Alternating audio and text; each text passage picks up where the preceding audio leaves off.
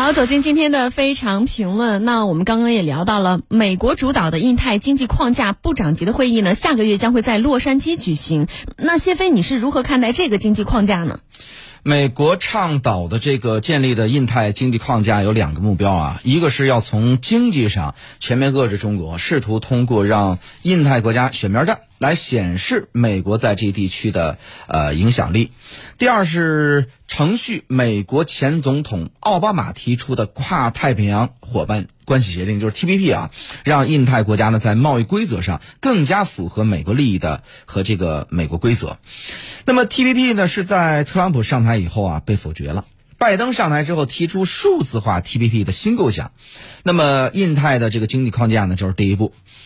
一般来说，一个完整的自由贸易协定呢是分三步：一个是贸易规则的谈判，第二是关税削减的谈判，第三个是服务业和投资的开放限度的谈判。拜登政府呢可以汲取了这个奥巴马的教训啊，没有直接提印太的这个。啊，自贸协定，因为这需要美国国会讨论通过，两党争斗的美国国会呢，可能都不会提到议事日程。拜登政府呢，只好把贸易规则单独提出来，号称印太经济框架。那么就存在两种可能性：一个是拜登政府呢，先谈好了这个贸易规则，如果他能连任，就可能啊，向这个自贸协定的第二、第三阶段阶段来推进啊。第二是，即便贸易规则能谈好，但下届。美国政府不认可啊！你拜登万一选不上呢，是吧？你选不上以后，下一届会不会这个这个共和党上台？共和党上台，如果是特朗普上台，是不是就把你全部推翻了？那就只好过期作废了。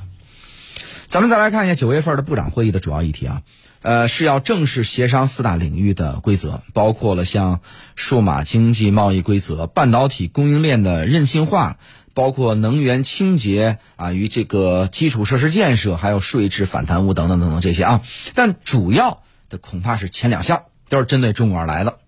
但是在这两项上能取得什么成果，说实话很难说。比如说半导体供应链，主要涉及到四方呢是啊三个国家一个地区啊，我们知道美日韩再加上中国台湾地区。那么其他的印太国家呢插不上手，但可能在规则上加以认同。不过呢，加入这个印太经济框架的这个十四国啊，因为没有美国开放市场、降低关税的这种安排，也许呢会敷衍了事，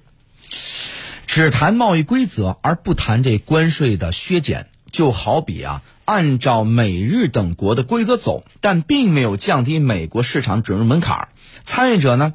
恐怕这里边你可能得不到什么好处。那么按照常理，谁都不傻，所以呢，我看这个部长级会议更多是政治作秀，而不是贸易谈判。如果是得不到实际好处，恐怕大家参与也就是到那儿打一毛啊，意思意思，但是不会有任何的实际行动。我看还有一种观点认为什么呢？说这个美国主导的印太经济框架呢，是与中国倡导的区域全面伙伴经济关系来抗衡的。那你是怎么看呢？呃，美国显然是有这样的考虑啊，要印太国家在这个。呃，IPF 还这个 RCP 之间来进行选择，或者说啊有所取舍、有所偏向嘛。那么当然这里边有一个本质的不同啊。美国主导的这个印太经济框架呢，还处在这个贸易规则的谈判阶段，而区域全面经济伙伴关系呢，呃，则是一个完整的自贸协议，已经开始生效了。东盟国家。啊，包括这个其他的亚太国家已经在享受 RCEP 带来的经济好处了。还有就是什么呢？印太经济框架呢提出了一些重点领域，比如说劳工标准呢、绿色能源和供应链等等，都包含在区域全面经济伙伴关系协定当中。只是呢，有些标准可能更高一些，所以亚洲国家呢甚至觉得说。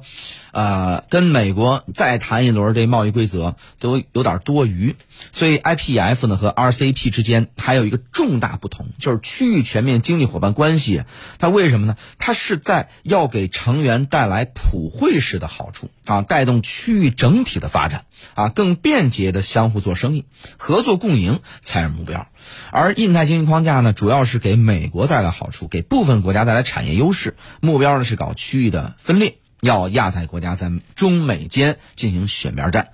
现在呢，越来越多人认为啊，印太经济框架呢，像是这个呃，我们讲叫皮包公司啊，空壳公司，而区域全面经济伙伴关系则像是一个按照规则运行的实体，举一个未必完全恰当，但是其实就是这么个意思啊。印太经济框架啊，其实就是就刚刚我说 P R 公司啊，而区域全面经济伙伴关系呢啊，有点像一个上了规模的一个大的企业，而且是几乎是一个全球化的一个企业啊，国际大企业。